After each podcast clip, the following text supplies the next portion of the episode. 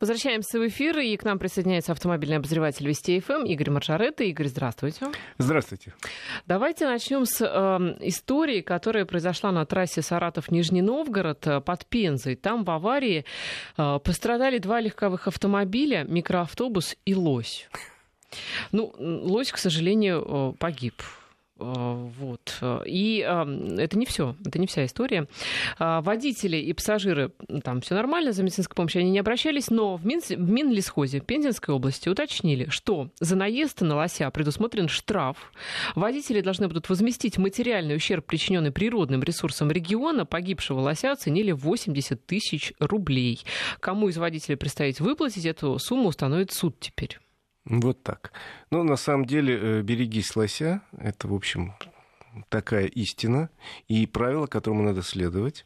Э, смотрите, э, я внимательно посмотрел все наше законодательство, и действительно, если не дай бог, вы встретитесь на дороге с лосем или с каким-то другим крупным животным, ну, допустим, с косулей или мало ли что, с оленем, есть еще эти кабаны, очень опасные. Есть кабаны, тоже. вообще дикие животные, они ведут себя, конечно, по своей логике, а с нашей точки зрения совершенно непредсказуем. Поэтому, если вы едете по дороге справа-слева лес и видите знак «Осторожно, э, животные дикие», э, такой там э, стилизованный лось нарисован, то действительно будьте очень осторожны и выбирайте скорость не самую большую, потому что встретиться с этим животным никому не желаю.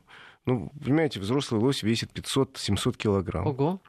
И это хорошо, что вот этим водителям под Пензой и пассажирам удалось выйти, что называется, живыми, но машины пострадали только. Но могло быть значительно хуже, потому что представляете, что значит столкновение с тушей массой, массой 500-700 килограмм.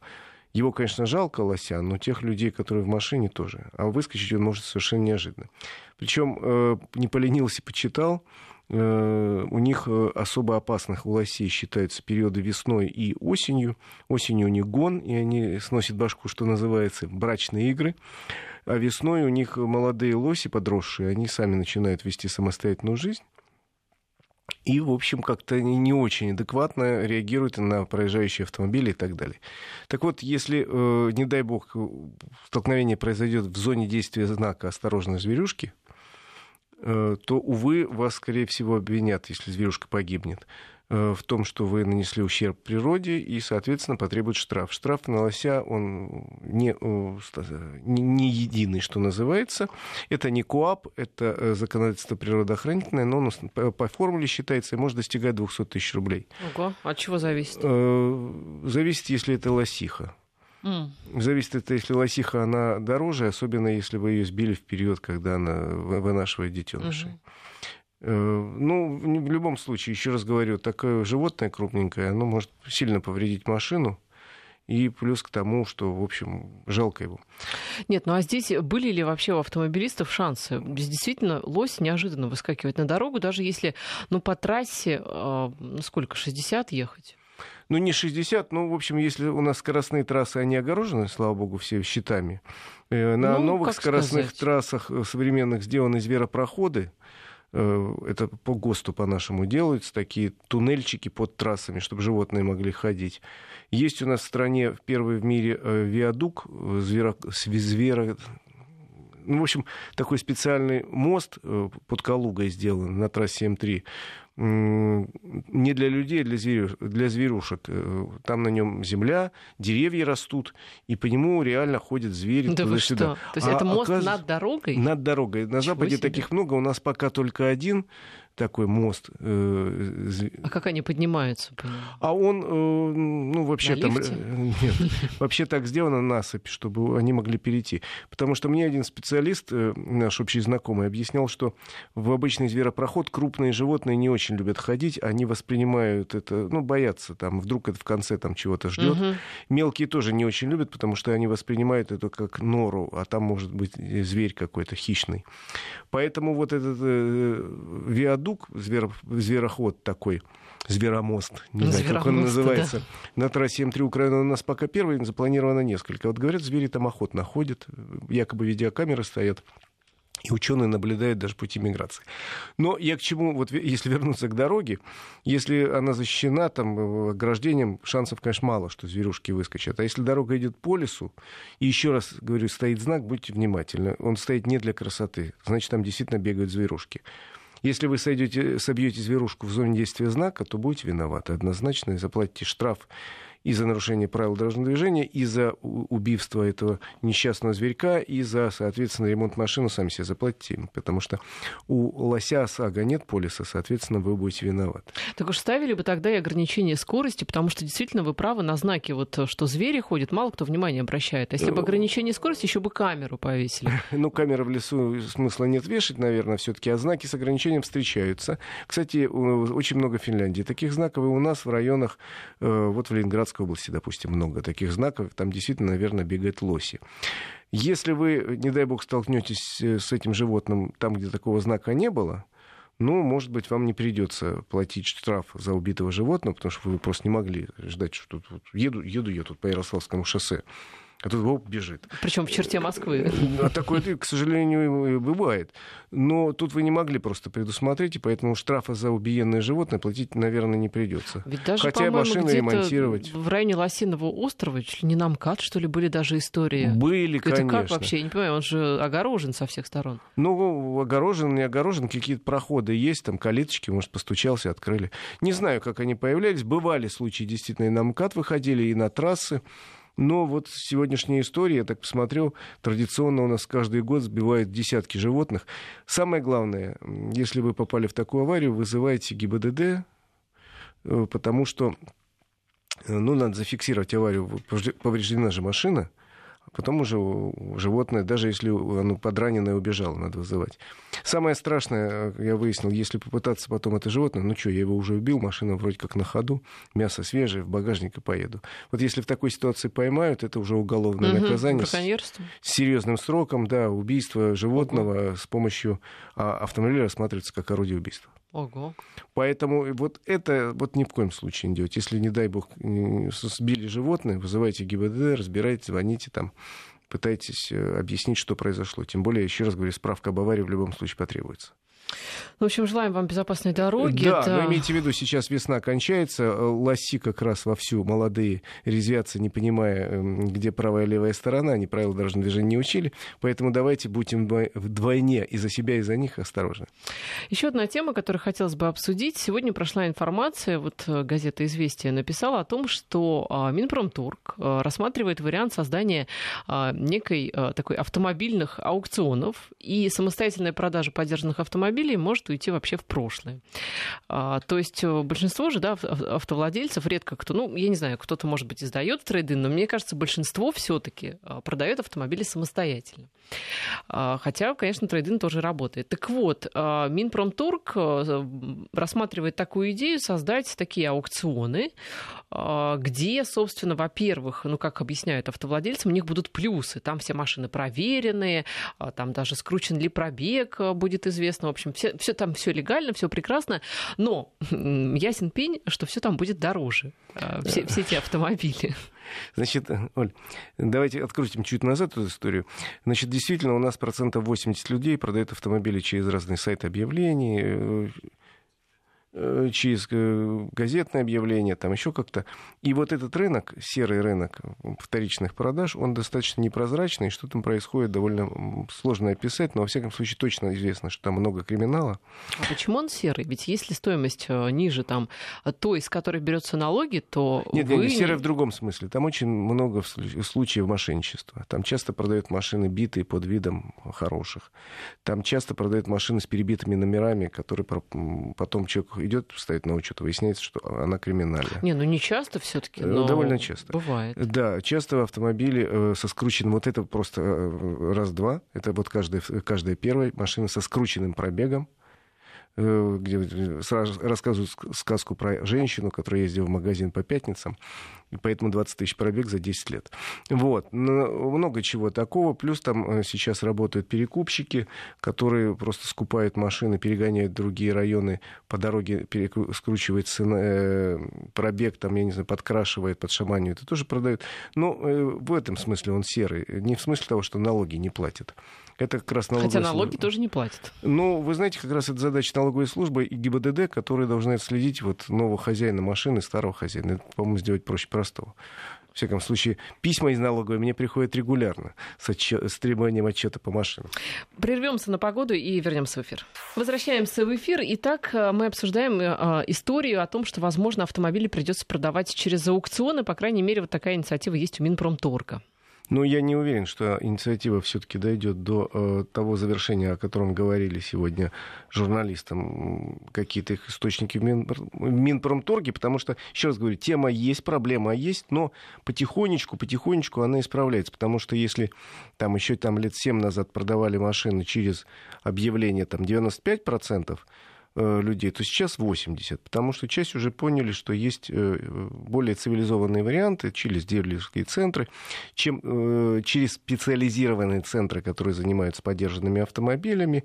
То есть, когда есть хоть какая-то юридическая и техническая гарантия, когда автомобиль продается еще и с бумажной гарантией там, на какое-то время, еще есть возможность кого-то спросить, если что-то случилось. Вот мне продали автомобиль, условно говоря, и вдруг выясняется, что у него криминальное прошлое. Если я купил у неизвестного Васи где-то там, то я начинаю искать Васю и не могу найти. А если я купил в конкретном центре, я прихожу, говорю, ребята, вот ваш договор, вот, вот мои. Предложение э, Минпромторга, оно несколько странное, поскольку э, предлагает полностью, я так понимаю, перенять некий японский опыт, где практически все автомобили продаются через, автомоби... Э, через автомобильные аукционы. Но там, во-первых, другая вообще жизнь, другая система, и так у них сложилась много лет назад схема. И вот они э, действительно продают через аукционы и покупают поддержанные автомобили через аукционы, за небольшими исключениями, если там не сошлись в цене. Э, ну, у них так сложилась схема. Ни в одной другой стране мира такая схема не прижилась. Есть в Америке, где примерно половина, чуть больше автомобилей через аукционы продают. Но там же никто человек не гонит в этот аукцион. Просто удобнее так. Пришел, сдал, получил деньги и до свидания. И моя забота вот как покупателя, например, я нанимаю дилера, звоню, там их много. Я говорю, подберите мне вот такой автомобиль, вот таким параметром, вот примерно за такую цену. И мне специалист гарантии подбирает его. Ну, у них сложилась такая схема, еще раз говорю, при этом в Европе э, аукционы практически не прижились. Интересно, а как это технически выглядит? То есть, э, чтобы купить автомобиль, ты не можешь посидеть в интернете а, с ноутбуком вечером, можешь, да? Можешь. А как? Это, ну, я говорю по американской схеме, там параллельно существуют и аукционы, и интернет, и магазины какие-то, дилерские центры. Просто, еще раз говорю, в некоторых случаях они привыкли к этому. Им удобнее через аукцион. Я нахожу дилера, даю ему задачу посредника, который понимает в этой машине. Он, значит, разбирается, смотрит на аукционе, подбирает из нескольких машин, торгуется, называет цену. Прошу прощения, Игорь, у нас приходит сообщение с Киева. Там застрелен журналист Аркадий Бабченко. Об этом сообщает украинское издание «Обозреватель». Угу. Застрелили его в квартире, видимо, его собственной. Сообщение поступило на номер 102. В квартире следы крови. До больницы Бабченко не довезли. Он скончался, пишет издание со ссылкой на источники. Официального подтверждения о смерти Бабченко пока нет. В ближайшее время ждем э, подробностей. Э, напомню, что журналист Андрей Бабченко застрелен. Аркадий. Э, Аркадий, да, Аркадий Бабченко застрелен в Киеве. Это украинское издание «Обозреватель» сообщает, так что будем следить за поступающей информацией. Вернемся к автомобилям. Вернемся к автомобилям. Поэтому, еще раз говорю, я выступаю за схему, когда развиваются параллельно все варианты. Потому что сейчас я по Конституции, и я надеюсь, ее никто не отменяет, имею право сделать со своим имуществом в рамках закона все, что я сочту нужным. Хочу продам, хочу подарю. Причем сделаю это в той форме, в которой мне удобно в рамках закона. Почему меня собираются загнать некий аукцион, я не очень пока понимаю. Мне должны предложить на этом аукционе такие условия, чтобы я на них согласился. Потому что на сегодняшний день предложений много. Вот у меня недавно приятельница продавала машину, она дала объявление. Э, там какие-то люди начали ходить, ей это не понравилось, звонить непрерывно. Она пошла в дилерский центр, ей сказали, давайте, ну вот ваша машина вот оценивается в 900 тысяч, ну мы вам 850 даем сразу, вот здесь согласны, все дело. Она подумала, сказала, да, да, давайте. Мне так проще, чем будут ходить ко мне люди, там, дергать меня. Ну, по сути, трейдин, да. Да, так она и сдала. И, ну, трейдин, когда покупаешь новую, она новую не покупала, ей надо было продать хороший автомобиль. Я к чему говорю? Что если будут самые разные формы, и человек, чтобы мог выбрать, вот мне выгоднее продать... Я, Оля, я хочу вам продать машину. Вы, вы мне доверяете? Нет, ну вы мне доверяете, ну и все. Вам мы я доверяю. Разобрались, э, обменялись документами, ключили, написали договор, и все, разошлись. Или я не хочу это, я хочу подарить своей старшей дочери. Ну и написал я бумагу и подарил. А вот если мне аукцион предлагает очень хорошие условия, чтобы у меня меньше хлопот было, я, наверное, пойду на аукцион.